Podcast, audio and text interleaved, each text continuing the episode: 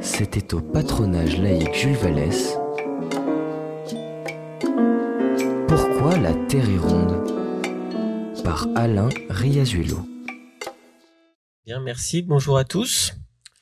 Donc euh, la conférence que je vais vous faire est liée au fait qu'il y a trois ans ou quatre ans même, un éditeur m'a demandé d'écrire un livre expliquant euh, comment on a su que la Terre est ronde. Alors j'ai répondu très poliment à cet éditeur que bah, comme on avait su assez rapidement, ça serait un livre assez court d'expliquer comment on avait su, mais qu'on pouvait peut-être faire un livre un peu plus long en, expliquant qu'est-ce qu'on avait fait de, de ce premier résultat. Et donc comment la science progresse, comment euh, à partir de la réponse à la grande question du moment, on se pose une nouvelle grande question qui amènera une nouvelle réponse et ainsi de suite. Donc c'est un peu ce, jeu de domino euh, imprévisible et, parfois improbable que je vais, euh, euh, que j'ai raconté dans ce livre et que je vais, dont je vais vous résumer quelques passages ce soir. Alors la question de la forme de la Terre, on peut imaginer que c'est une question qui a hanté, ou en tout cas que se sont posés euh, les gens depuis la nuit des temps. Euh, mais on n'a pas forcément beaucoup de traces écrites de tout ça, donc on, on, ne sait pas depuis combien de temps les gens se posent la question et on ne sait pas forcément à partir de quand une personne quelque part a dit ah, peut-être que c'est rond. Alors si on se base sur des sources écrites, la plus ancienne mention vient d'un texte religieux pré-hindouiste qui s'appelle le Rig Veda et qui nous annonce Purusha a mille têtes, mille yeux, mille pieds, il a pétri la terre de ses dix doigts et en a formé une boule au-dessus de laquelle il domine. Donc nous sommes bien d'accord que mille têtes et dix doigts c'est un peu compliqué. Donc le, début nous dit que cet être est sans doute omniscient, euh, omnipotent, etc. Il est peut-être humanoïde et que peut-être il a pétri une terre. Mais est-ce que l'auteur de ce texte nous dit que il a envie que la terre soit ronde? Et il a envie de raconter cette histoire pour justifier son euh, fantasme entre guillemets que la Terre est ronde, ou est-ce qu'il est juste en train de nous donner euh, une tentative d'explication à un fait qu'il soupçonne déjà? On n'en sait rien. Donc peut-être que les gens à cette époque avaient des raisons de soupçonner que la Terre était un objet qui était courbé, mais on n'en sait rien. Et on n'en sait rien parce que finalement, c'était une question qui était à la fois fondamentale d'un point de vue euh, presque philosophique, disons, mais c'était une question qui n'avait pas forcément beaucoup d'intérêt pratique, parce que ce qui intéressait les gens à l'époque et même aujourd'hui, c'était essentiellement de pouvoir se repérer dans un territoire qui n'était pas forcément très étendu. Donc il y avait des cartes que les gens faisaient. Alors je vous montre ici deux des plus anciennes cartes euh, connues. Euh, mais comme ces cartes étaient d'une extension limitée, euh, la question de ce qu'il y avait au-delà des limites du territoire connu et de la forme globale de la Terre n'était pas la, question la plus importante. Donc parmi les plus anciennes cartes connues, on en a une qui date de l'Antiquité grecque. Donc la carte elle-même a été perdue, mais elle est euh, détaillée dans un texte qui lui a survécu, qui euh, date donc du VIe siècle euh, avant notre ère et qui montre l'extension du monde grec, c'est-à-dire essentiellement de la Méditerranée. donc le monde est centré sur la Méditerranée, qui est entouré de continents, donc l'Europe au nord, l'Asie à l'est et l'Afrique au sud. Et euh, bah, qu'est-ce qu'il y a autour de ces continents? On ne sait pas trop. Donc euh, dans cette version-là, les gens imaginent qu'il y a encore de la mer qui entoure tout ça, mais en fait, on n'en sait strictement rien. Et ça n'a pas d'importance au sens où, bah, euh, comme à peu près personne ne s'aventure au-delà de la Méditerranée, donc ne sort par les colonnes d'Hercule, c'est-à-dire le détroit de Gibraltar, l'étendue de l'océan qui s'étend au-delà, bah, finalement, ça n'a pas beaucoup d'importance. Et donc cette idée de euh, ce qui a au-delà des limites n'a pas d'importance, on la euh, retrouve aussi dans euh, la carte qui est en haut ici, qui est une carte de l'époque babylonienne, alors qui est une carte très stylisée, hein, un peu façon plan de métro chez nous. donc on ne reconnaît pas la Mésopotamie, mais c'est la Mésopotamie. Ce que vous avez là, c'est les deux grands fleuves de la Mésopotamie, c'est-à-dire le Tigre et l'Euphrate. Au centre, vous avez bah, le, le centre du monde du point de vue de ces gens-là, c'est-à-dire Babylone. Et puis sur le pourtour, vous avez les directions approximatives de quelques-unes des cités euh, qu'il y a. Donc les gens se doutent bien qu'il y a quelque chose au-delà de la Mésopotamie, mais finalement, c'est pas ce qui les intéresse ici. Ce qui les intéresse, c'est de savoir dans quelle direction aller pour aller de Babylone à telle autre ville. Donc pour toutes ces raisons, on ne sait pas vraiment quelles ont été les réflexions menées euh, sur la forme de la Terre. Et euh, comme souvent, euh, c'est à, l'Antiquité grecque que l'on doit les premières réflexions abouties et écrites sur le sujet. Alors pourquoi c'est les Grecs qui ont trouvé la réponse? Alors d'abord parce qu'ils l'ont écrite, donc on sait qu'ils l'ont trouvée, et ensuite parce que ben, la forme de la Terre c'est un problème de géométrie, et vous savez que la géométrie, c'était la science la plus euh, révérée euh, à l'époque grecque. Et euh, il y a notamment cette légende dont on ne connaît pas la véracité, qui nous dit que sur l'académie fondée par Platon, il y avait une inscription que l'on traduit souvent par nul n'entre ici s'il n'est géomètre. Alors c'est très c'est très poétique dit comme ça, mais en fait le texte grec c'est plutôt interdit aux non géomètres.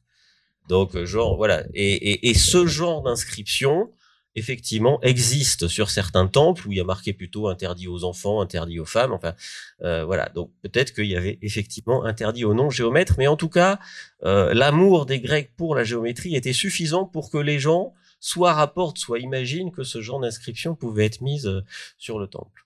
Et donc évidemment, le fait que la forme de la Terre soit un problème géométrique, ça s'intégrait naturellement dans le corpus de, connaissances qui les intéressait.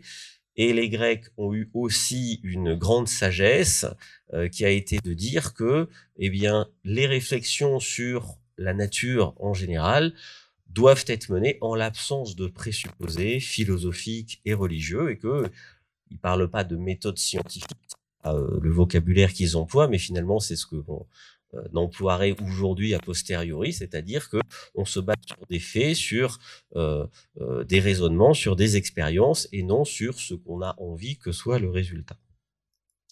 Alors à ce jeu-là, pour la forme de la Terre, moi j'aime. Alors il y a un nom qui est très connu, qui est Aristote, qui est le premier qui a écrit en fait la la démonstration.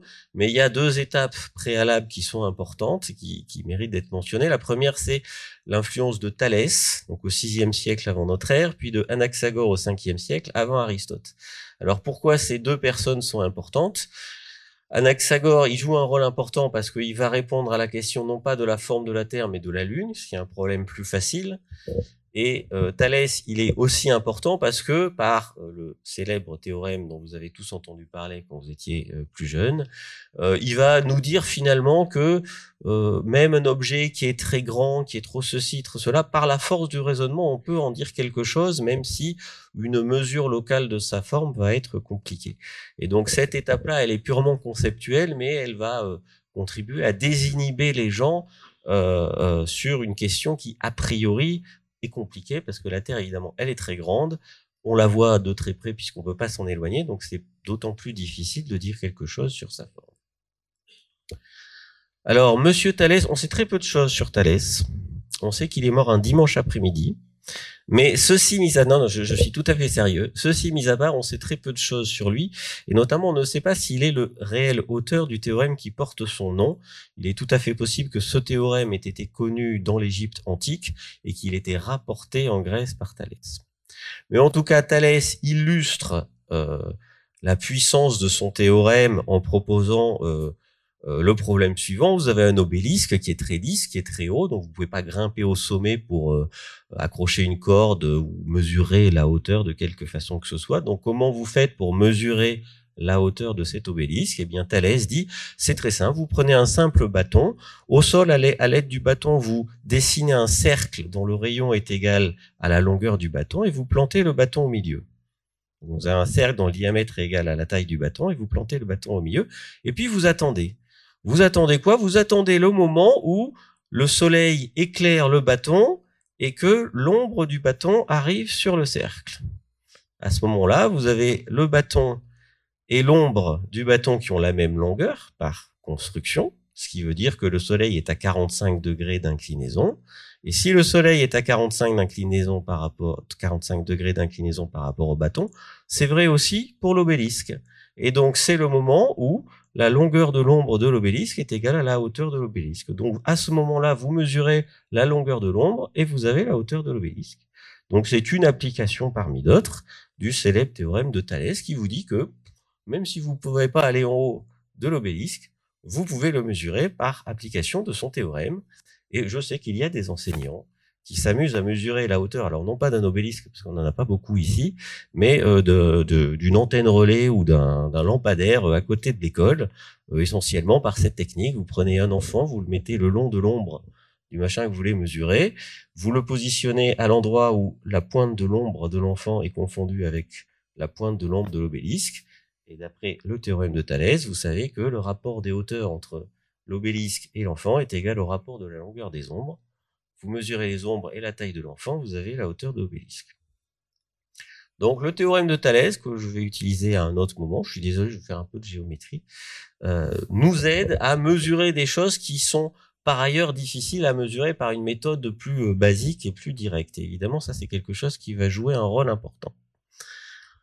Mais pour ce qui va nous intéresser dans un premier temps, c'est la forme de la Terre, qui est un problème difficile. Alors, euh, un problème auquel vont s'intéresser des savants grecs, notamment Anaxagore, donc au 5e siècle avant notre ère, c'est celui de la forme de la Lune. Et Anaxagore est le premier à faire la remarque suivante. Quand nous regardons la Lune, nous avons l'impression qu'elle brille. Hein, nous disons tous la Lune brille, nous sommes d'accord. Mais il dit c'est quand même bizarre parce que le côté qui brille, il est toujours dans la direction où se trouve le Soleil.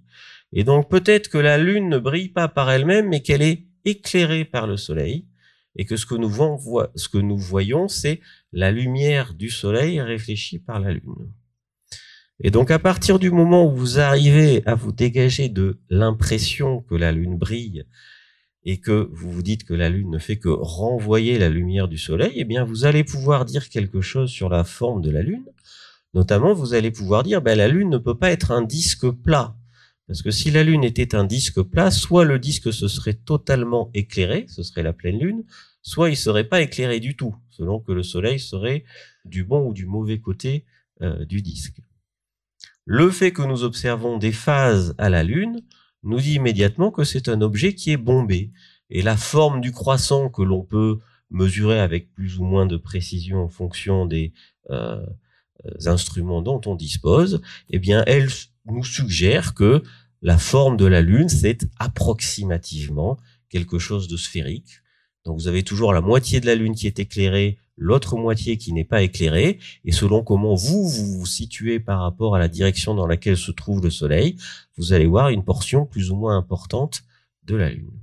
Et donc par cette remarque à la fois ingénieuse et triviale, comme vont l'être beaucoup des choses que vont faire les savants grecs, eh bien, on démontre que la Lune est une sphère, ou en tout cas quelque chose qui est très proche d'être sphérique, ce qui évidemment plaît beaucoup aux savants grecs, parce que les Grecs aiment la géométrie, mais ils aiment aussi, euh, ils ont un certain sens esthétique, disons, et euh, pour eux, les formes les plus parfaites sont le cercle quand on est à deux dimensions, ou la sphère quand on est à trois.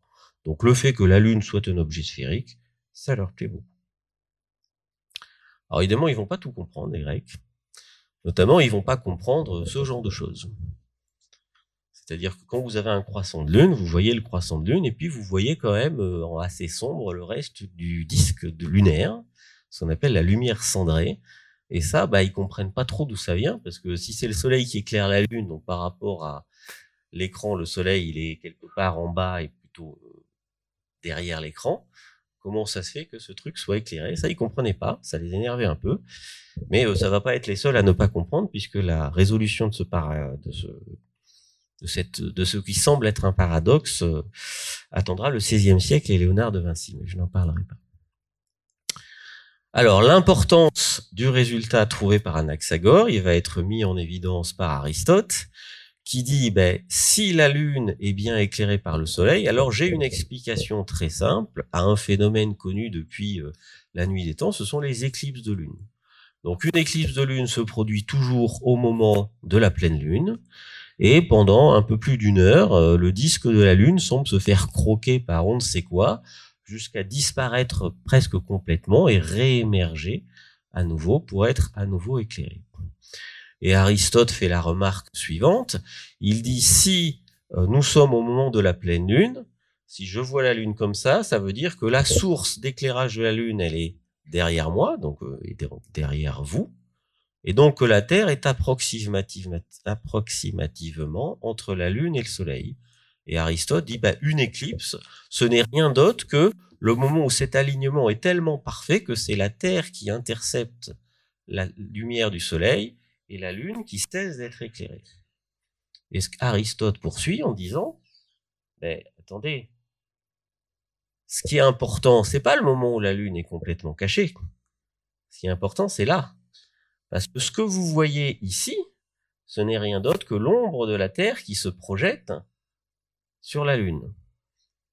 Et dans ce problème-là, peu importe que la Lune soit bombée ou pas, le fait que la Terre projette une ombre qui est toujours une portion de disque, vous dit que si vous, vous étiez sur la Lune à ce moment-là, vous verriez la silhouette de la Terre qui serait un disque.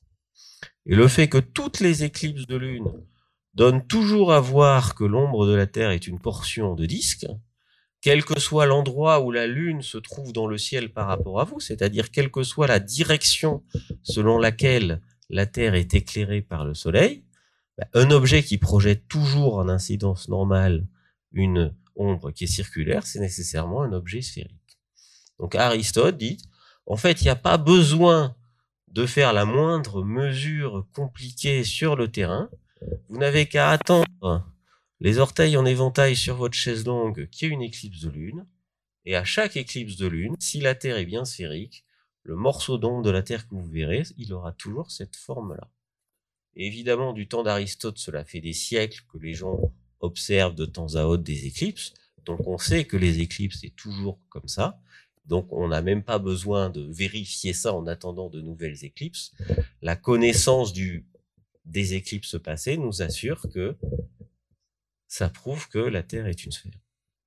Donc démonstration absolument limpide par la seule force du raisonnement et sans le moindre appareillage sophistiqué qui intervient ici.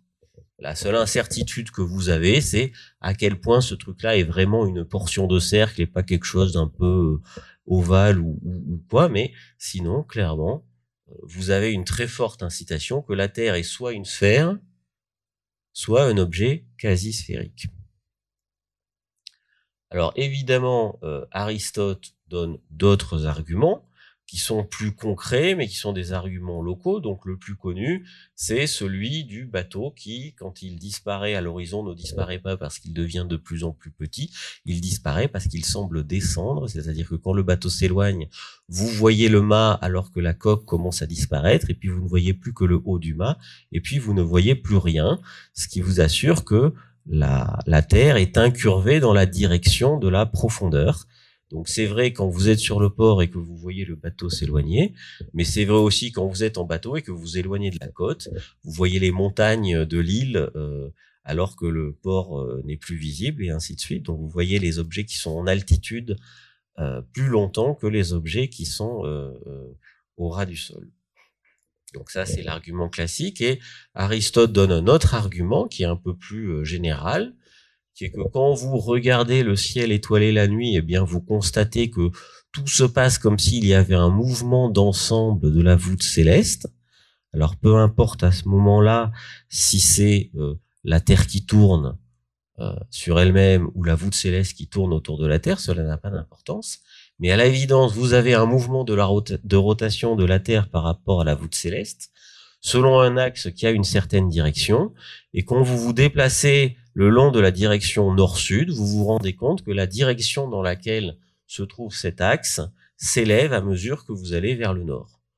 Donc euh, en langage moderne, quand vous êtes à Paris, vous voyez que l'étoile polaire que vous repérez assez facilement est à 48 degrés au-dessus de l'horizon. Si vous allez en Scandinavie, elle sera plus haut sur le ciel. Si vous allez euh, au bord de la Méditerranée, voire en Afrique du Nord, vous verrez que elle est de plus en plus basse sur l'horizon. Donc clairement, la Terre est incurvée suivant au moins un axe nord-sud et sur de très grandes distances et elle est incurvée localement dans toutes les directions sur des plus courtes distances. Donc ces mesures-là sont des mesures locales qui ne permettent pas de connaître la forme globale, mais qui nous assurent que c'est pas un truc complètement plat. Alors la force de la démonstration d'Aristote, c'est que le raisonnement il est ingénieux mais limpide, Et il est tellement ingénieux en fait que vous n'avez même pas besoin de le faire en mots, vous pouvez le faire avec des schémas. Et donc là, je vous montre comment à la fin du Moyen Âge, vous aviez des ouvrages qui expliquaient que euh, la Terre était ronde. Alors l'ouvrage original, euh, il a été écrit en latin, mais il a été traduit. Et donc voilà comment dans la traduction française sont écrites les choses, en vieux français. Si la terre est toi carrée, l'ombre d'Issel paraîtrait en cette même forme en l'éclipse de lune. Chez Madio, des fois que les gens n'auraient pas compris, si la terre était euh, triangulaire, l'ombre d'Issel serait aussi en l'éclipse triangulaire. Et pour ceux qui n'auraient vraiment pas compris, si la Terre aurait six angles, son ombre en l'éclipse serait de la même forme. Voilà. Et donc vous êtes d'accord que même si je vous avais mis le texte latin, vous auriez compris la démonstration rien qu'avec les schémas. D'accord? C'est ça qui est, magique dans cette démonstration. C'est que quand vous voyez l'éclipse comme ça, vous n'y pensez pas. Et quand vous voyez le schéma euh, de l'extérieur, ben vous comprenez tout de suite de quoi il retourne. Alors de nos jours, évidemment, il y a d'autres preuves de la rotondité de la Terre. La plus évidente, en fait, celle qui nous concerne peut-être le plus, c'est euh, la courbure de la Terre, cette fois non pas en latitude, mais en longitude, qui se traduit par le décalage horaire.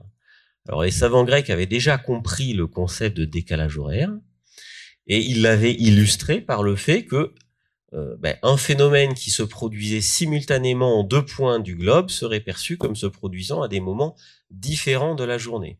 Alors de nos jours, c'est très facile de le constater parce que nous avons des moyens de communication instantanés. À l'époque, ça n'était pas possible. Sauf qu'il y avait un phénomène que l'on pouvait observer depuis beaucoup d'endroits de la Terre, c'est ce qui se passait dans le ciel, notamment les éclipses. Et donc, l'on savait que une éclipse qui se produisait euh, en début de nuit, par exemple, euh, euh, au Moyen-Orient, n'était pas visible à ce moment-là euh, à l'ouest de la Méditerranée parce qu'il faisait encore jour, et que quand le soleil se couchait euh, en Espagne, par exemple, eh bien on observait l'éclipse qui avait déjà débuté, c'est-à-dire on observait que la Lune était déjà dans l'ombre de la Terre, alors que on avait observé l'entrée de l'ombre dans la Terre quand on était euh, plus à l'est. Donc le concept de décalage horaire était compris des Grecs, mais il était difficile à mettre en évidence en pratique, sauf lors des éclipses qui étaient des événements rares. Alors de nos jours, il y a d'autres moyens de constater la rotondité de la Terre. Alors je, vous montre cette image parce qu'elle est très connue aux États-Unis. Vous savez qu'il y a des il y a un mouvement platiste un peu plus euh, avancé que nous, et pourvu qu'il le reste, hein, on, ne les veut pas chez nous. Donc nous sommes ici euh, au nord de la Nouvelle-Orléans. Au nord de la Nouvelle-Orléans, il y a une grande étendue d'eau salée qui fait plusieurs dizaines de kilomètres de long, qui s'appelle le lac Pontchartrain. C'est un lac d'eau salée. Et donc la ligne électrique qui alimente la Nouvelle-Orléans, au lieu de faire le tour du lac et d'embêter toutes les habitations qui sont sur le bord du lac, elle tire droit sur le lac. Et donc quand vous vous mettez en gros dans, dans l'axe de la ligne électrique et que vous regardez ça au téléobjectif, ben vous vous rendez compte que tous les pylônes qui sont rigoureusement identiques, hein, vous pouvez le vérifier en faisant le trajet en bateau, eh ben tous ces pylônes, ils définissent non pas des lignes de fuite, mais des courbes de fuite qui se rejoignent sous l'horizon. Alors nous, en France, on n'a pas ça, mais euh, nous avons euh, l'éolien offshore qui nous donne la même chose. Donc nous sommes d'accord que les pales des éoliennes brassent de l'air et non de l'eau. Pourtant, euh, quand vous avez de l'éolien assez loin, eh ben, vous ne voyez que le haut des pales. C'est pas en France, c'est en il y en a un qui est en Angleterre, l'autre qui est en Belgique, mais enfin, c'est la, même idée. Quand vous avez un objet dont vous connaissez de façon évidente la forme, vous pouvez constater quand il est suffisamment loin de vous que, bah, clairement, euh, il manque un morceau.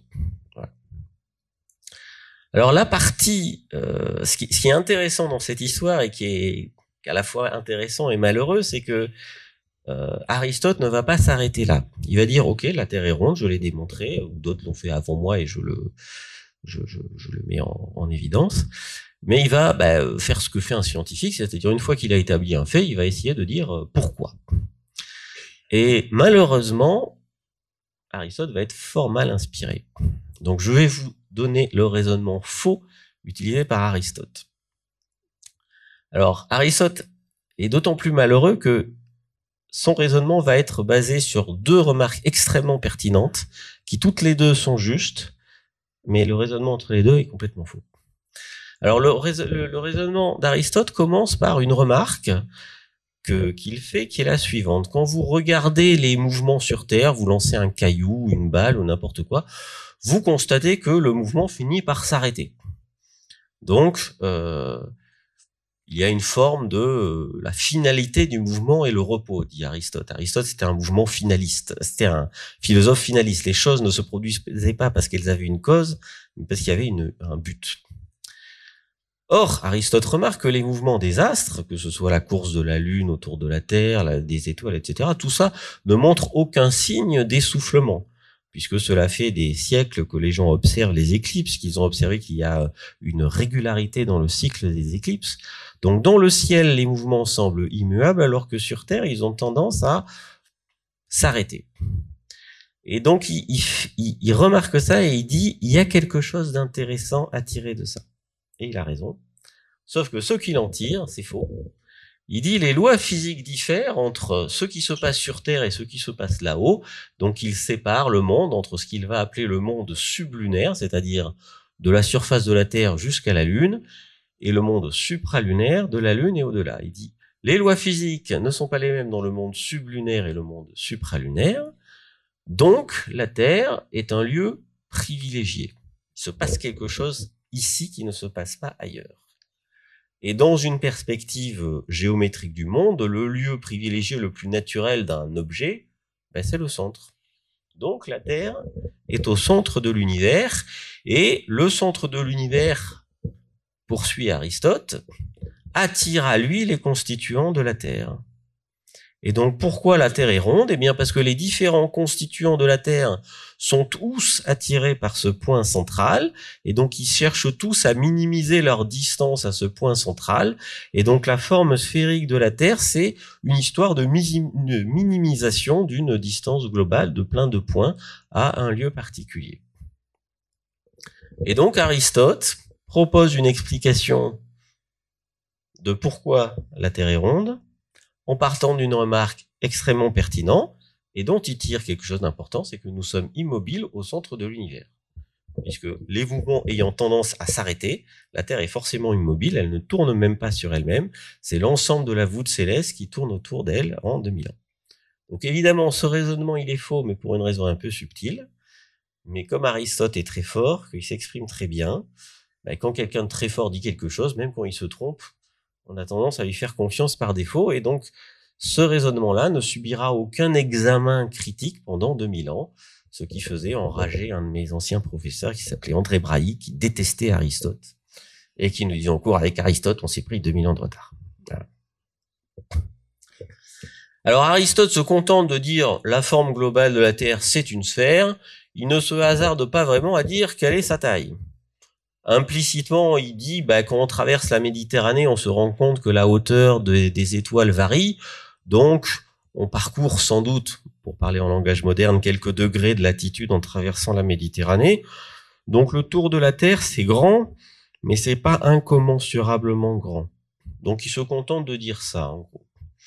Et donc, il laisse à d'autres, parce que lui est un philosophe et non un, quelqu'un qui fait des mesures sur le terrain, il, laissera à d'autres euh, le soin de mesurer précisément la taille de la Terre, et donc ça va être non pas le rayon qui n'a pas vraiment d'intérêt physique pour nous qui sommes cantonnés à la surface de la Terre, mais euh, la circonférence. Et donc le grand nom de la circonférence de la Terre, vous le connaissez, c'est Ératosthène, qui va mesurer la circonférence de la Terre. Alors non pas en faisant le tour complet de la Terre, mais en remarquant que il n'y a pas besoin de faire le tour complet.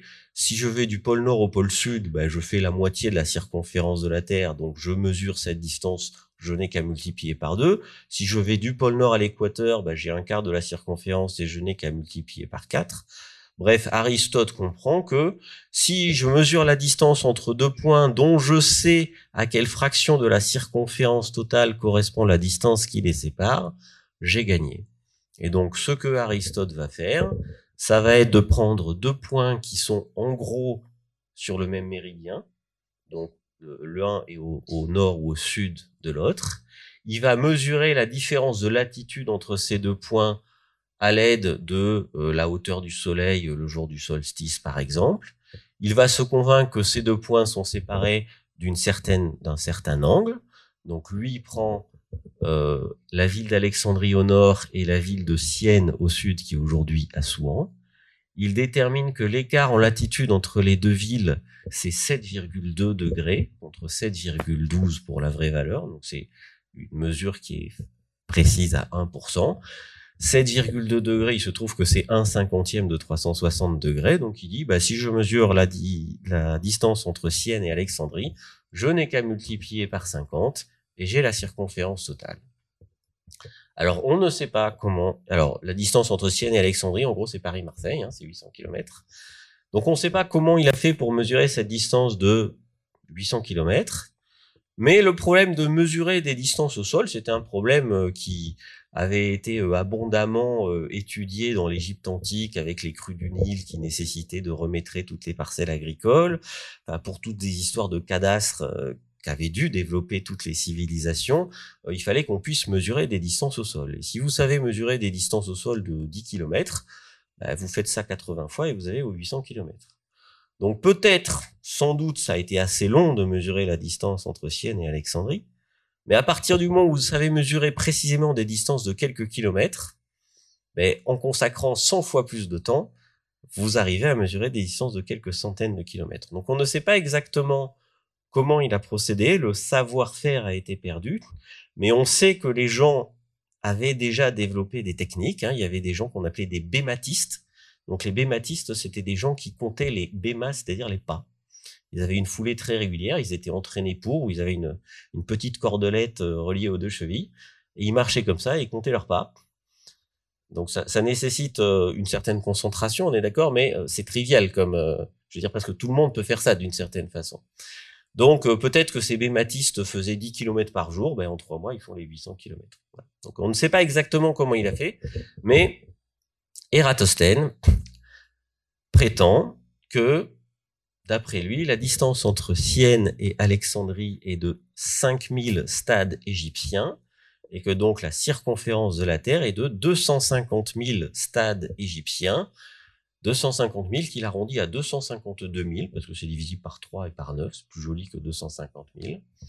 Et donc il dit voilà, la circonférence c'est 250 000 stades égyptiens et débrouillez-vous avec ça, c'est-à-dire que bah, il faut quand même savoir ce que vaut un stade égyptien, euh, mesure qui sera perdue par la suite. Mais on sait aujourd'hui, pour euh, ce qui n'est pas simple, qu'un stade égyptien correspondait. On sait aujourd'hui que un stade égyptien correspondait à 150 mètres 50, ce qui nous dit que la circonférence d'après Eratosthène est de 39 690 km à comparer à 40 020 km ce qui est quand même parfait et parfaitement chanceux. Parce qu'en fait, il y a une erreur dans le raisonnement d'Eratosthène, qui est due au fait que même si le Nil coule suivant un axe nord-sud, en fait, Alexandrie et Sienne ne sont pas sur le même méridien. Donc, ils ne mesurent pas un arc de méridien, ils mesurent quelque chose d'un peu plus long. Donc, la distance qu'ils mesurent est plus grande qu'un cinquantième de la circonférence terrestre d'environ 10%, mais il se trouve qu'il s'est planté d'environ 10% dans l'estimation de cette distance et il s'est planté dans l'autre sens. Donc Eratosthène a fait ce que rêve de faire tout étudiant le jour d'un examen, il a fait deux erreurs qui se sont compensées. Voilà, donc ce que je veux dire par là, c'est qu'il ne faut pas attacher d'importance extrême à la précision de la mesure, parce que le concept même de précision de la mesure n'existait pas à cette époque-là. Donc on peut dire qu'il avait la mesure à environ 10% près, il se trouve que la valeur centrale de sa mesure est très proche de la bonne valeur, et ça, c'est un petit coup de chance. Néanmoins, il avait compris comment procéder, et on imagine que on aurait pu raffiner ceci avec le temps et euh, faire encore mieux. Mais en tout cas, dès cette époque-là, on a une idée du fait que le monde c'est grand, mais que c'est pas euh, incommensurablement grand. Donc, à ce moment-là, eh bien, le monde ou la, la, place de la Terre dans l'univers, c'est quelque chose de très simple. La Terre est immobile au centre. L'ensemble de la voûte céleste tourne autour de la Terre en 24 heures. Et puis vous avez euh, sept euh, autres astres qui sont la Lune, le Soleil et euh, les cinq planètes connues à l'époque, donc Mercure, Vénus, Mars, Jupiter, Saturne, qui tournent aussi autour de la Terre, mais suivant un mouvement un peu plus compliqué. Voilà. Et donc on a l'impression que c'est la fin de l'histoire Mais en fait, pas du tout. Parce que les gens vont continuer à se poser des questions et vont continuer à exploiter ce qu'ils avaient euh, euh, euh, jusque-là. Et alors, une remarque absolument remarquable va être faite par Hipparque, donc on est 150 ans après Aristote, qui va s'intéresser à la Lune. Donc, dans l'histoire de la démonstration de la Terre, la Lune est une sorte d'outil, si vous voulez. C'est un écran sur lequel je me contente de projeter l'ombre de la Terre. Mais Hipparque fait la remarque suivante, il dit, bah, euh, quand on voit euh, l'ombre de la Terre qui croque le disque de la Lune, ben, on voit un premier cercle, un premier disque qui est euh, la Lune, et puis il y a un deuxième disque que l'on devine, même si on ne le voit pas entièrement, c'est celui formé par l'ombre de la Terre. Il dit, bah, il y a moyen de mesurer le rapport de taille entre ces deux disques. Alors aujourd'hui, c'est très simple, vous faites une photo et avec votre logiciel de dessin, vous regardez quelle est la courbure de ce cercle-là et vous mesurez le rapport de taille entre ces deux cercles. Alors à l'époque d'Hipparque, évidemment, c'est un peu plus compliqué, mais Hipparque dit, ben, pendant l'éclipse, la Lune va rentrer progressivement dans l'ombre de la Terre, donc je peux mesurer le temps que la Lune met pour pénétrer entièrement dans l'ombre de la Terre, qui est en gros le temps que la Lune met pour parcourir son propre diamètre, et puis je regarde le temps qu'elle met pour traverser ceci, qui est le temps qu'elle met pour parcourir l'ombre de la Terre. Et donc ces deux durées qui se comptent en euh, quelques dizaines de minutes pour l'une et un peu plus de deux heures pour l'autre, même avec des moyens de très rudimentaires comme des sabliers, je peux mesurer avec une bonne précision que vous avez un rapport 2,5 entre les deux. Et donc Hipparque dit, bah, la Lune, elle est deux fois et demi plus petite que, alors que quoi? L'ombre de la Terre. Est-ce que l'ombre de la Terre a la même taille que la Terre? Non, dit Hipparque. Parce que Hipparque se base sur les autres éclipses que l'on connaît, qui sont les éclipses de soleil. Quand vous voyez une éclipse de soleil, vous voyez le disque de la Lune qui cache le disque du soleil et vous constatez, ce que vous pouvez constater euh, par ailleurs, que ces deux disques ont quasiment la même taille. Et donc Hipparque dit le soleil est derrière la Lune, puisque la Lune peut occulter le Soleil. Donc le Soleil est plus loin que la Lune. Et s'il est beaucoup plus loin que la Lune, il est aussi beaucoup plus gros. S'il est à la même distance que la Lune, il a la même taille. S'il est deux fois plus loin, il est deux fois plus gros. S'il est dix fois plus loin, il est dix fois plus gros. Deuxième occurrence du théorème de Thalès. Et donc, Hipparque dit, le Soleil étant plus gros que la Lune, si je suppose aussi qu'il est plus gros que la Terre, eh bien, lors d'une éclipse de lune, le cône d'ombre de la lune, l'ombre portée par la lune sur la Terre, ce n'est pas un cylindre, c'est un cône qui se rétrécit quasiment à rien quand il arrive sur la Terre, d'où le fait que les éclipses totales de lune sont rares. Mais il dit, si j'inverse la Terre et la Lune sur ce schéma, c'est pareil. L'ombre portée par la Terre est un cône qui se réduit de un diamètre lunaire quand il arrive sur la Lune. Donc si la Lune est deux fois et demi plus petite que l'ombre de la Terre, la Lune est trois fois et demi plus petite que la Terre.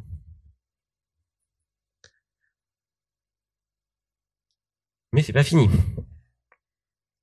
C'est pas fini parce que quand vous observez une éclipse de lune, dans vous, déterminer le temps que la Lune met pour parcourir l'ombre de la Terre. Ce qui a une correction près vous dit le temps que la Lune met pour parcourir le diamètre de la Terre. Mais il y a une autre durée que vous connaissez avec la Lune, c'est le temps qu'elle met pour tourner autour de la Terre. Donc si vous mesurez la durée d'une éclipse, deux heures et quelques, que vous savez que ça, ça correspond au temps qu'elle met pour parcourir une fois le diamètre de la Terre. Vous divisez le temps vous pouvez déterminer que pendant une lunaison complète, c'est-à-dire 29 jours et quelques, la Lune parcourt X fois le diamètre de la Terre. Donc une lunaison complète, c'est la Lune qui parcourt, si je ne me trompe pas, ça doit être 180 euh, fois le diamètre de la Terre. Donc la Lune parcourt un cercle lors d'une lunaison, dont la circonférence est de 180 fois le diamètre de la Terre. Pour passer de la circonférence au rayon, je divise par 2pi. Et donc le simple chronométrage de la durée d'une éclipse comparé à la durée de la lunaison, me dit que la distance qui sépare la Terre de la Lune, c'est 30 fois le diamètre de la Terre. Autrement dit, dès le deuxième siècle avant notre ère, les savants grecs avaient compris que les dieux qui avaient le droit d'aller dans l'espace, ben, ils verraient ça. Donc, à votre droite, la Terre, à votre gauche, la Lune. La Lune est bien trois fois et demi plus petite que la Terre, et la distance qui sépare la Terre de la Lune, c'est bien 30 fois le diamètre de la Terre. Donc cette image ne date évidemment pas de l'Antiquité grecque. Elle a été prise en 2012 par la sonde japonaise Hayabusa 2, mais peu importe. Mais les savants grecs n'ont jamais fait ce schéma-là, mais ils ont écrit que la distance qui sépare la Terre de la Lune, c'est ça. Donc il y a 2200 ans, sans le moindre outillage sophistiqué, si ce n'est un sablier pour mesurer la durée d'une éclipse, pas, bah, ils avaient compris que c'était ça. Donc ils étaient forts quand même. Hein. On est d'accord. Nul n'entre ici s'il n'est géomètre. Souvenez-vous, hein, d'accord vous, vous, voyez bien ce que ça veut dire euh, ici sur cet exemple. Alors les Grecs ne vont pas s'arrêter là. Ils ont dit ok, bon, on connaît la taille de la Terre, la taille de la Lune, la distance Terre-Lune. Soyons fous, allons à la distance Terre-Soleil. Parce qu'ils comprennent la chose suivante. Donc vous savez que lors d'une lunaison, vous avez la nouvelle Lune, c'est-à-dire le moment où la Lune se situe entre la Terre et le Soleil, approximativement, que un quart de lunaison plus tard, vous êtes au premier quartier, donc c'est le côté droit de la Lune qui est éclairé, vu depuis nos latitudes. Un quart de lunaison plus tard, c'est la pleine Lune. Un quart de lunaison plus tard, c'est le dernier quartier, et on revient à la nouvelle Lune. Sauf que Aristarque de Samos fait la remarque suivante. Il dit le Soleil, il a peut-être à grande distance, mais il n'est pas à une distance finie. Or, le moment du premier quartier, ici, c'est pas un quart de tour plus tard. C'est le moment où le triangle Soleil-Lune-Terre, c'est un triangle rectangle ici. C'est-à-dire que c'est un peu avant que la Lune ait fait un quart de tour. Et par contre, ce qui sépare le premier quartier de la nouvelle Lune, c'est un peu plus qu'un quart de tour. Donc Aristarque dit, du fait que le Soleil a une distance peut-être grande, mais qui n'est pas infinie, eh bien, l'écart de temps entre la nouvelle lune et le premier quartier doit être légèrement plus petit qu'entre le premier quartier et la pleine lune. Et il a raison. Sauf que comme le soleil est très long, en fait, cet écart, il est extrêmement euh, difficile à mesurer. C'est moins d'une heure. Et comme la Lune euh, n'a pas une trajectoire euh, parfaitement uniforme autour de la Terre, ça ne marche pas. Donc Aristarque est amené à se dire, vu que je n'arrive pas à voir cet effet, cela veut dire que le Soleil est extrêmement loin. Et en l'occurrence, il dit cela implique que la distance qui sépare la Terre du Soleil est au moins 20 fois plus grande que la distance entre la Terre et la Lune. Donc les savants grecs savaient déjà que la distance Terre-Lune, c'était 30 diamètres terrestres, c'est-à-dire, pour raisonner en kilomètres, 400 000 kilomètres. Donc Aristarque dit, bah, le Soleil, c'est minimum 20 fois 400 000 kilomètres, c'est-à-dire 8 millions de kilomètres. Dès l'Antiquité, dès l'Antiquité grecque, l'immensité des distances euh, interplanétaires ne fait aucun doute. Mais alors, souvenez-vous, théorème de Thalès, je suis désolé, c'est la dernière fois. Le rapport entre la distance Soleil-Terre et Lune-Terre, c'est égal au rapport des diamètres. Donc si le Soleil est au moins 20 fois plus loin de nous que la Lune, il est au moins 20 fois plus gros. D'accord? Mais les savants grecs savaient que la Lune était seulement 3 fois et demi plus petite que la Terre. Donc le Soleil, il est au minimum 20 divisé fois 3 par 3 et demi fois plus grand que la Terre. Donc Aristarque dit bah, le fait que je n'arrive pas à avoir d'irrégularité dans les phases de la Lune, implique que le Soleil est au moins cinq fois et demi plus gros que la Terre. Et Aristide dit, c'est quand même bizarre, parce que que la Lune, qui semble tourner autour de la Terre, tourne autour de la Terre, alors qu'elle est beaucoup plus petite, ça n'est pas choquant. Mais que le Soleil, qui est cinq fois et demi plus gros que la Terre, minimum, tourne aussi autour de la Terre, c'est quand même un peu gonflé. Malheureusement, alors évidemment, Aristarque fait cette remarque longtemps après la mort d'Aristote, hein, donc les deux ne vont pas euh, échanger d'arguments, hein. ils présentent leurs arguments et la postérité retient beaucoup plus Aristote que Aristarque. Et donc Aristarque a raison de remettre en cause l'idée que la Terre est au centre de l'univers, parce que c'est pas logique que tant de choses et tant de choses très grosses tournent autour de la Terre.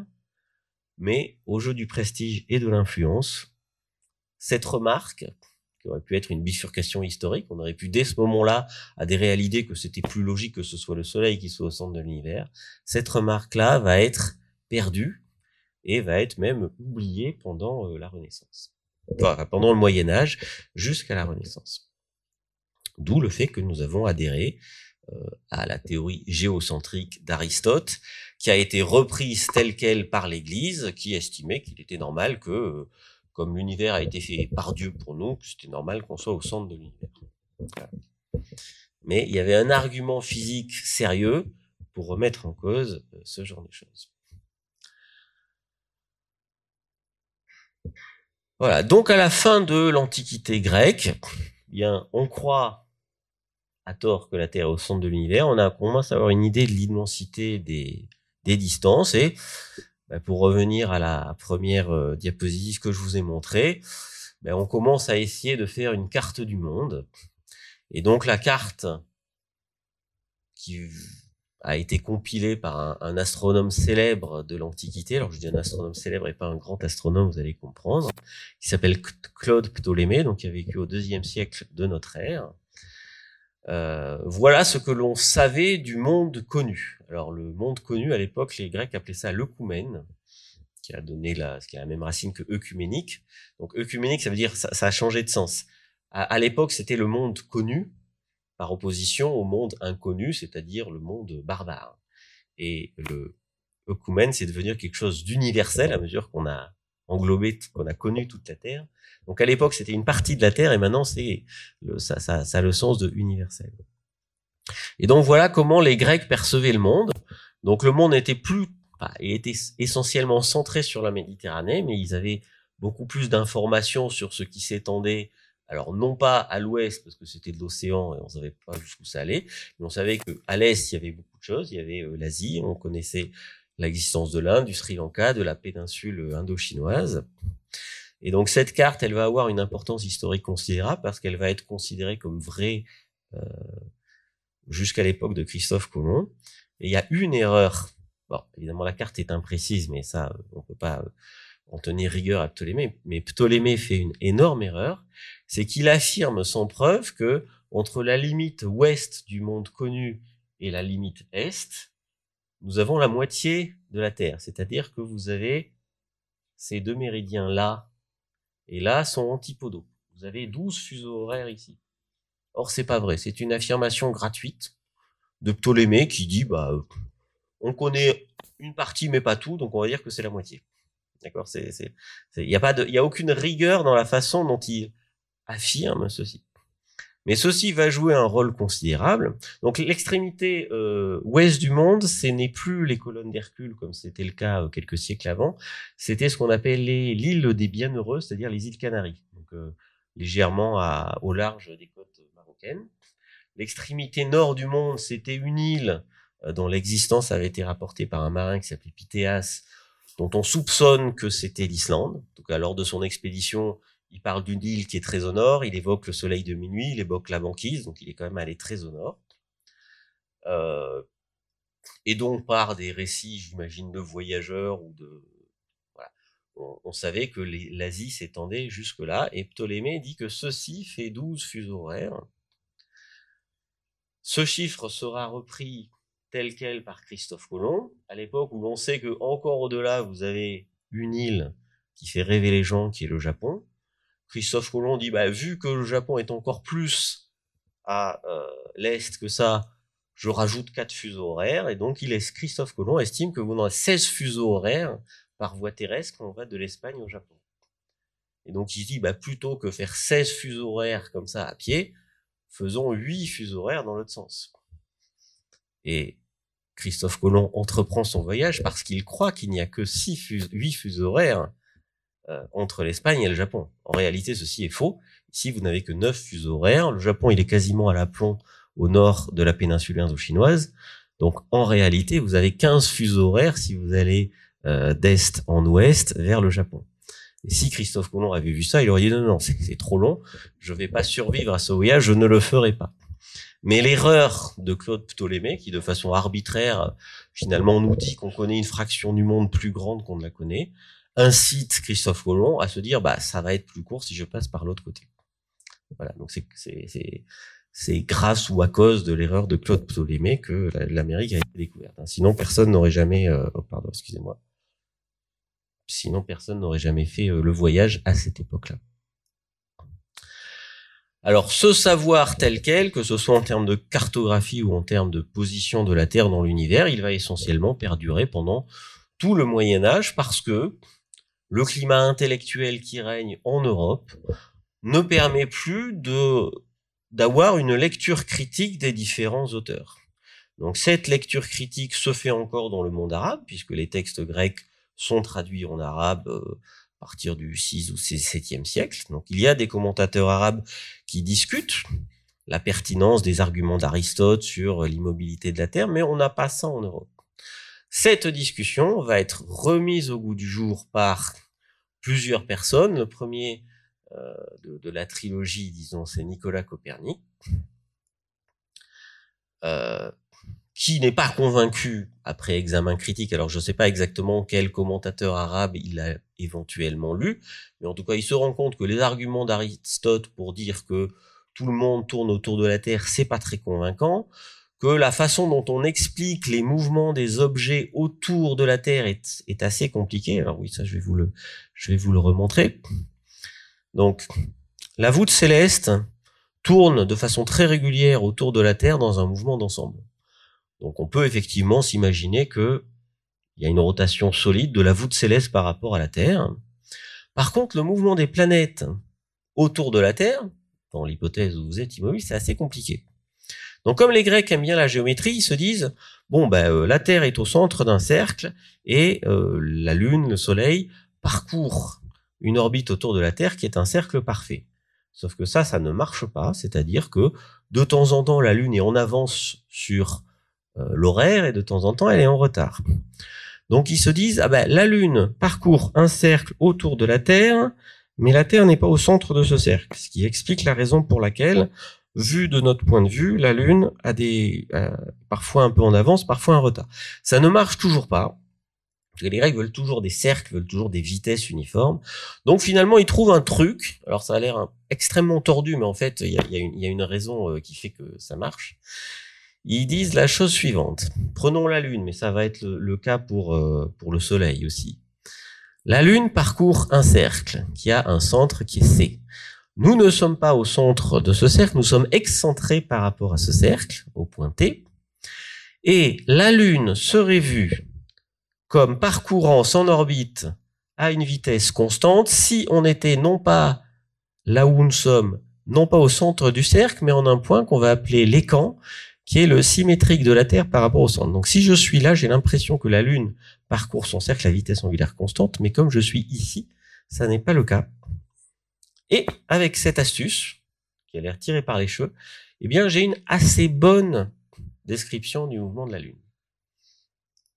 Donc ça marche pour la Lune, ça marche pour le Soleil, mais ça marche pas pour les planètes.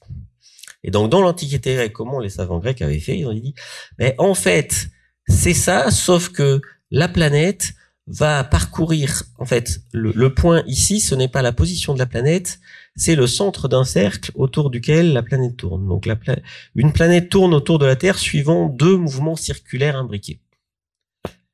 Et donc évidemment, pourquoi il y a ça? Ben Parce que la Terre et la planète tournent autour du Soleil, et donc pour décrire le mouvement de la planète A autour du Soleil depuis la Terre, je suis obligé de faire d'invoquer deux mouvements circulaires qui sont les deux mouvements circulaires des deux planètes. Et donc, euh, Copernic est le premier qui fronce quand même un peu les sourcils en disant ça. Il dit, mais en fait, pourquoi s'embêter à ça alors que c'est beaucoup plus simple si on dit que c'est le Soleil qui est au centre, que tout le monde tourne à peu près circulairement autour. C'est pas exactement ça, mais c'est une bonne approximation. Et donc ça, c'est beaucoup plus simple que ça, qui vous représente là, ce mandala, c'est le mouvement de Vénus autour de la Terre. Donc, et effectivement, c'est ça. C'est le mouvement de Vénus par rapport à la Terre, c'est deux mouvements circulaires imbriqués, donc c'est exactement les mandalas euh, qu'on vous enfant. Mais plutôt que s'embêter à faire des mandalas avec toutes les planètes, prenons ça. Alors évidemment, c'est évident pour nous, mais euh, à l'époque, c'est un, saut conceptuel et, sans doute aussi une, une blessure narcissique profonde, parce qu'il faut accepter que c'est pas nous qui sommes au centre.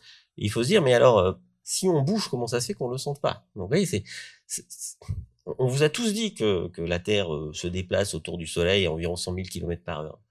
Mais, Avouez que si vous dites ça à quelqu'un qui toute sa vie pensait que la Terre était immobile, il va pas acheter le truc tout de suite.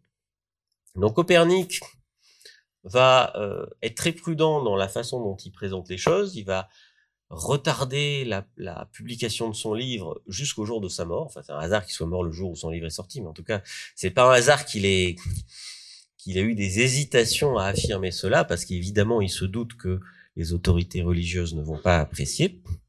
Et le, à partir du moment où, enfin, ce que fait Copernic surtout, c'est qu'il euh, amorce à nouveau la capacité des gens à avoir un regard critique sur ce que l'on leur dit et à essayer d'évaluer objectivement les phénomènes naturels en s'affranchissant de tout euh, préjugé euh, philosophique et en l'occurrence religieux. Et donc ce, cette idée-là va être améliorée par euh, Tycho Brahe, euh, qui va en gros euh, et son étudiant qui est Johannes Kepler, qui va dire en fait les mouvements autour du Soleil ne sont probablement pas des cercles, mais ce sont des ellipses, c'est-à-dire des cercles aplatis ou des cercles que vous voyez de biais. Et, Tycho Brahe et Johannes Kepler vont aussi ébranler le, le, modèle d'Aristote, qui était basé sur le fait que euh, le ciel était le domaine des dieux. Et donc le ciel devait être parfait. Et donc dans la doctrine euh, grecque qui a été reprise par la chrétienté, quelque chose de parfait ne pouvait être qu'immuable. Parce que quelque chose qui évolue va soit passer d'un état imparfait à un état parfait, soit il est parfait, mais alors comme il évolue, il se dégrade, donc il devient imparfait. Donc si c'est parfait, ça doit être immuable. Et donc Aristote dit, euh, les phénomènes célestes ne peuvent pas évoluer au cours du temps. Le ciel ne peut pas évoluer au cours du temps. Et tout phénomène que vous voyez dans le ciel, si c'est un phénomène transitoire, c'est nécessairement un phénomène qui vient de la partie non parfaite du monde, c'est-à-dire un phénomène plutôt atmosphérique. Les comètes sont des phénomènes atmosphériques. Et donc le grand mérite de Tycho Brahe et de Johannes Kepler, ça va être d'observer un phénomène qui est très rare, mais qui vont tous les deux observer à 32 ans d'intervalle. C'est euh, ce que l'on va appeler à l'époque une nova stella, c'est-à-dire une nouvelle étoile, qui en réalité est une explosion d'étoiles. Donc les explosions d'étoiles sont des phénomènes assez rares à l'échelle humaine dans notre galaxie. Donc la dernière explosion d'étoiles visible à l'œil nu a été vue par Johannes Kepler en 1604. On n'en a pas vu depuis. Mais il se trouve que Kepler et 32 ans avant Tycho Brahe en ont vu une chacun. Et donc, euh, les deux mesurent très précisément la position de cette nouvelle étoile. Ils constatent qu'ils voient la même position, eux, que d'autres correspondants qu'ils ont euh, dans toute l'Europe et que donc ça ne peut pas être un phénomène atmosphérique, parce qu'un phénomène atmosphérique, c'est à faible altitude, et donc deux observateurs situés en deux endroits différents verraient ce, phénomène dans deux directions différentes par rapport aux étoiles. Donc il prouve que les cieux ne sont pas immuables, et que donc tout l'argumentaire de Aristote, en fait, est probablement complètement faux. Il a l'air juste, il est élégamment dit, mais en fait, c'est pas vrai. Et donc le coup fatal aux idées d'Aristote va être porté par euh, Galilée, qui va, alors il va pas inventer la lunette astronomique, il va perfectionner une invention qui vient euh, des Pays-Bas, et avec sa lunette, il va se rendre compte que bah, le ciel n'est pas du tout ce que disait Aristote. En une nuit d'observation, il se rend compte déjà que la Lune n'est pas une sphère parfaite, qu'il y a des montagnes sur la Lune, les fameux cratères dont il évalue la hauteur à plusieurs kilomètres, c'est-à-dire que les cratères lunaires sont plus hauts que les plus hautes montagnes terrestres connues à l'époque. Il réobserve quelque chose qui était connu dans l'Antiquité, mais qui avait été oublié parce qu'on croyait, on était tellement convaincu que les cieux étaient immuables. Il découvre qu'il y a des taches à la surface du Soleil, donc le Soleil n'est pas un astre parfait. Et puis, il découvre surtout que autour de Jupiter, vous avez trois petits objets qui se déplacent dans un mouvement de va-et-vient de gauche à droite, dont il comprend que ce sont quatre lunes, mais que l'on ne voit pas de dessus en une orbite circulaire, mais dont on voit l'orbite par la tranche. Donc ce que l'on voit, c'est un mouvement de va-et-vient. Et donc Galilée dit, bah, euh, à la question est-ce que tout tourne autour de la Terre, la réponse est non. Donc est-ce qu'il est normal de placer la Terre au centre de l'univers? La réponse est non. Évidemment, ce sont des affirmations assez hardies et même franchement dangereuses, ce qui va valoir un procès euh, intenté par l'Église, procès qui se fera dans des conditions inéquitables, puisque finalement euh, l'Église lui dit euh, vous nous contredisez, ce qui est vrai, vous n'avez pas de preuves, c'est vrai, parce que Galilée n'a pas de preuve que la Terre bouge effectivement. Galilée répond, mais vous n'avez pas non plus de preuves que la Terre ne bouge pas. Donc personne n'a les moyens de prouver qu'il a raison, sauf que c'est l'autorité qui décide, et l'autorité, elle est partie prenante dans le procès. Donc Galilée est condamné. Il est condamné à quoi? Alors il est accusé d'hérésie, et il est condamné à abjurer, c'est-à-dire à dire qu'il s'est trompé et qu'il est convaincu qu'il s'est trompé. C'est-à-dire qu'on lui demande de lire un texte particulièrement humiliant et extrêmement hypocrite, puisque Galilée va devoir dire Je jure que j'ai toujours cru, que je crois maintenant et qu'avec l'aide de Dieu je continuerai à croire tout ce que je tiens pour vrai prêche et tout ce que tient pour vrai prêche et enseigne la Sainte Église, attendu que ce saint office m'avait intimé juridiquement l'ordre d'abandonner la fausse opinion selon laquelle le soleil est au centre du monde et immobile, tandis que la terre n'est pas au centre du monde et qu'elle est mobile. Par conséquent, je viens, d'un cœur sincère et d'une foi non feinte, abjurer, maudire et détester les susdites erreurs et hérésies, et en général toute erreur, hérésie et secte contraire à la Sainte Église. Et donc, est-ce que Galilée s'est écrié après cela et pourtant elle tourne Ben non, puisque justement, en lisant ça, il, promet qu'on ne lui reprendra plus. Et s'il avait dit et pourtant elle tourne, il aurait été dans le vocabulaire de l'hérésie était un relapse, c'est-à-dire quelqu'un qui était retombé dans l'hérésie après avoir promis qu'on ne lui reprendrait pas, puis finalement euh, on lui laisse une dernière chance dans ce, dans ce genre de procès. Aussi injuste que ce soit, on lui on vous laisse la vie sauve, mais ne le refaites pas. Et donc, il n'a pas le droit de dire, et pourtant, elle tourne. Donc, il aurait même dû être emprisonné pour ça. Bon, il échappe à la prison parce que euh, le pape de l'époque était un ami à lui avant qu'il soit pape, mais une fois qu'il est pape, évidemment, il doit défendre les intérêts de l'Église. Donc, le pape commue sa peine de prison en résidence surveillée, ce qui lui permet de finir ses jours dans des, des conditions moins humiliantes, mais quand même humiliantes, puisque il est tenu à se taire, et quand vous savez que vous avez raison et que les gens en face vous intiment le science, c'est très dur de se taire. On est, on tous d'accord. Alors pourquoi Galilée perd son procès? Ben Parce que il donne des arguments qui disent que la perfection, l'immuabilité du ciel euh, ne sont pas recevables. Il prouve que tout ne tourne pas autour de la Terre puisqu'il y a des satellites autour de Jupiter, mais il n'a pas la preuve que la Terre bouge. Il n'a ni la preuve que la Terre tourne sur elle-même en 24 heures, ni la Terre qu'elle tourne, la preuve qu'elle tourne autour du Soleil en un an. Et pourquoi il n'a pas de preuve? Ben Parce qu'à l'époque, on n'en a pas. C'est-à-dire que les preuves expérimentales du mouvement de rotation ou de révolution de la Terre, elles sont extrêmement difficiles à avoir, elles, nécessitent des mesures précises dont Galilée euh, oh, ne dispose pas. Alors, quelles sont les preuves que vous pourriez amener à Galilée si en voyageant dans le passé, vous pouvez les rencontrer. Alors, il y en a plusieurs, mais aucune n'est simple. Enfin, il y en a une qui est à peu près intuitive, mais les autres ne sont pas. Donc, historiquement, la première preuve du mouvement de la Terre, c'est un Anglais qui s'appelle James Bradley en 1729, c'est-à-dire quasiment un siècle après le procès de Galilée. Alors, euh, l'idée de Bradley, alors la légende dit que donc Bradley était anglais et un jour il euh, doit traverser la Tamise en bateau, donc bateau à voile à l'époque. Et donc avant que le bateau quitte euh, la rive, il voit la direction du vent qui est indiquée par un petit drapeau qui est au sommet du bateau.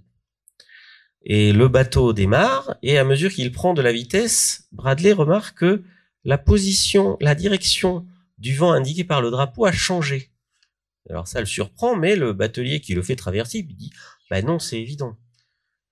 Et ce qu'il voit, alors si vous faites de la voile, vous comprenez de quoi je, veux parler, mais si vous n'en faites pas, euh, ce qu'il voit, c'est exactement ce que vous voyez quand vous êtes en voiture et qu'il pleut. Si vous êtes immobile en voiture, la direction de la pluie par rapport à vous, c'est la direction verticale.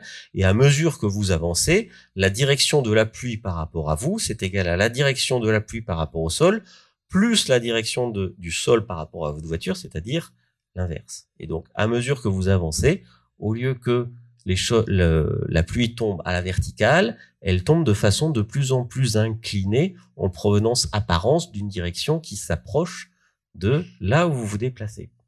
Et donc Bradley a le génie de se dire, mais ce qui est vrai pour le vent ou la pluie, c'est vrai pour la lumière.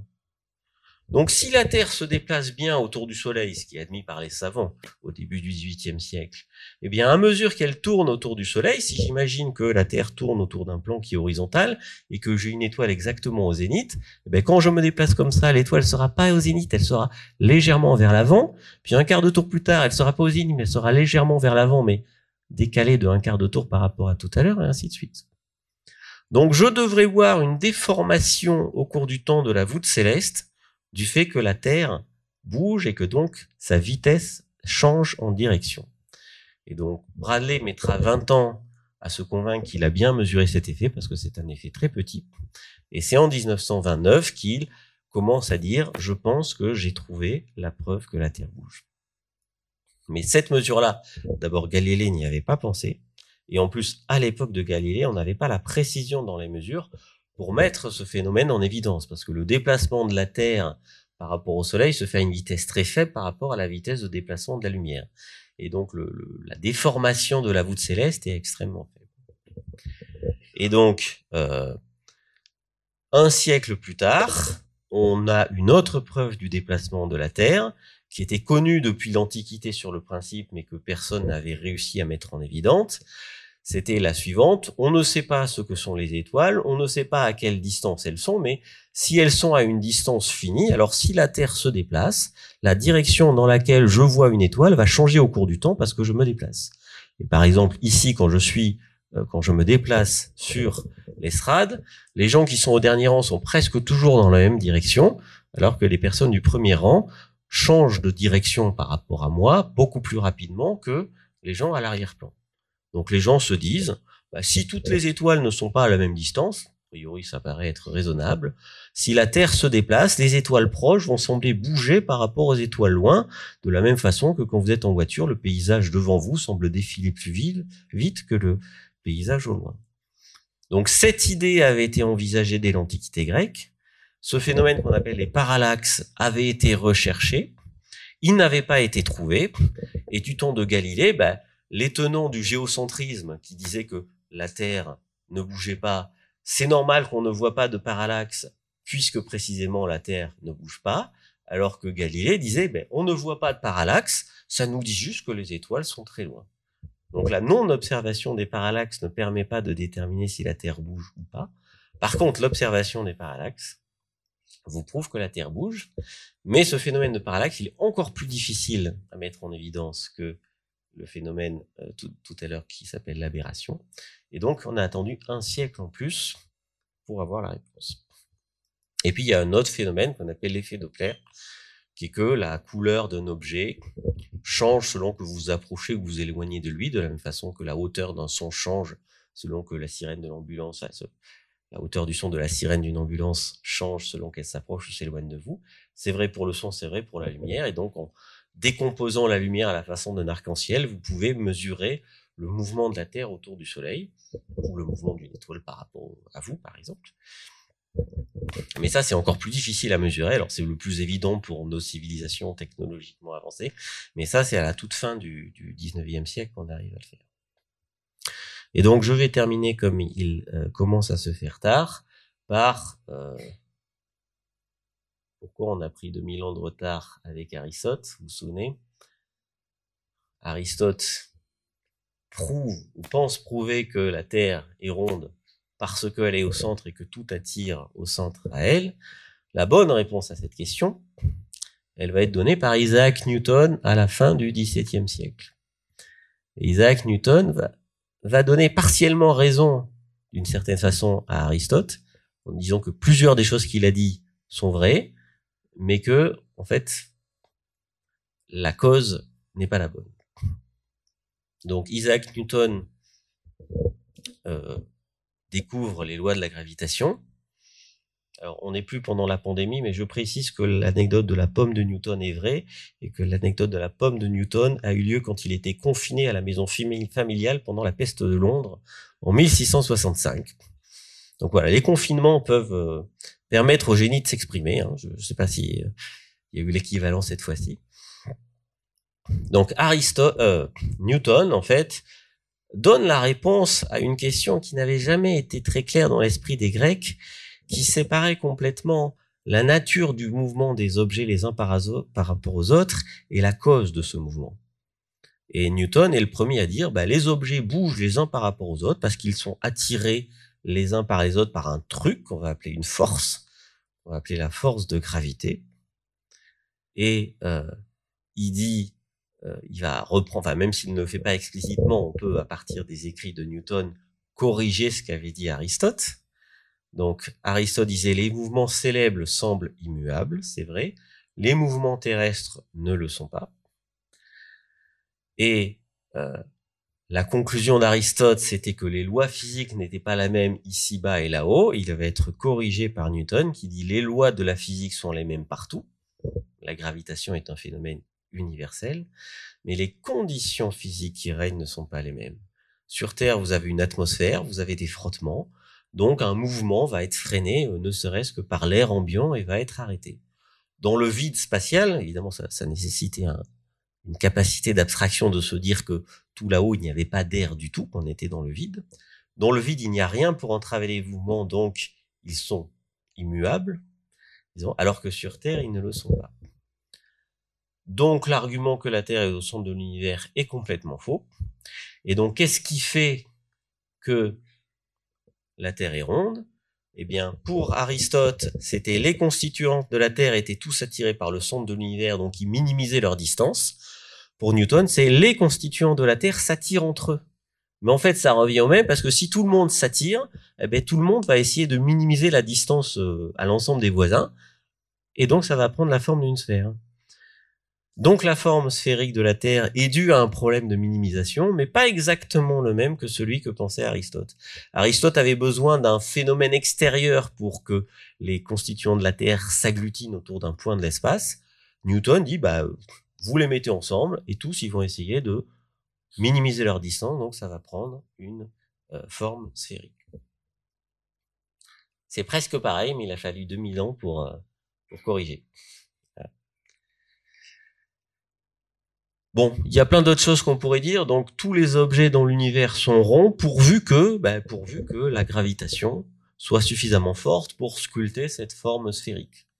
Les constituants de la Terre sont quand même solides, sont plutôt rigides. Donc, un petit nombre de constituants va pas forcément avoir une forme très régulière. Et déterminer à partir de quelle taille les objets deviennent ronds, c'est un problème compliqué. C'est la mécanique du, du solide. L'exploration spatiale nous dit que